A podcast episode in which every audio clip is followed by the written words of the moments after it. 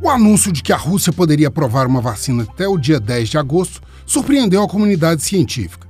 Atualmente, há cerca de 150 pesquisas sobre imunização contra o coronavírus e apenas cinco entraram na chamada fase 3 de teste humano: a vacina de Oxford, a Coronavac, a Sinopharm, a Moderna e a BioNTech Pfizer. Duas delas com experimentos, inclusive no Brasil. Agora, o Fundo Soberano para a Saúde da Federação Russa anunciou que espera aprovar a nova substância em tempo recorde. Não há pesquisas científicas publicadas sobre a vacina produzida pelo Instituto Gamaleya de Moscou. Sabe-se que o produto utiliza dois vetores de adenovírus, ou seja, sequências de material genético em vez de um vírus atenuado, e que provavelmente será necessária a aplicação de duas doses para obter o efeito. Os testes em humanos serão realizados em militares voluntários juntamente com a campanha de imunização.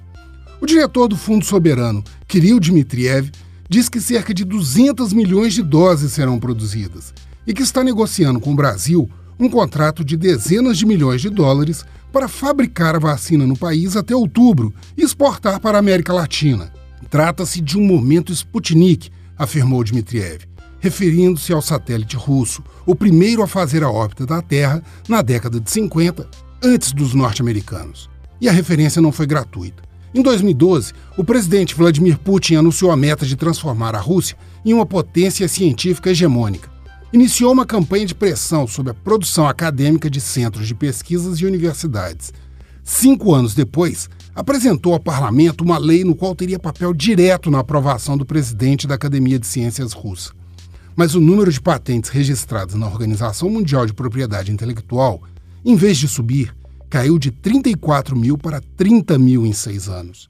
Em janeiro deste ano, uma revisão bibliográfica realizada pela Academia de Ciências ordenou a retratação de 869 artigos científicos em um só mês, a maioria deles acusados de plágio.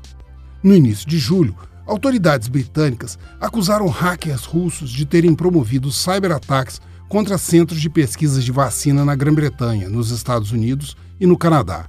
Inclusive, o da Universidade de Oxford, que tem características semelhantes à da vacina anunciada pela Rússia. Frederico Duboc, para o Super N.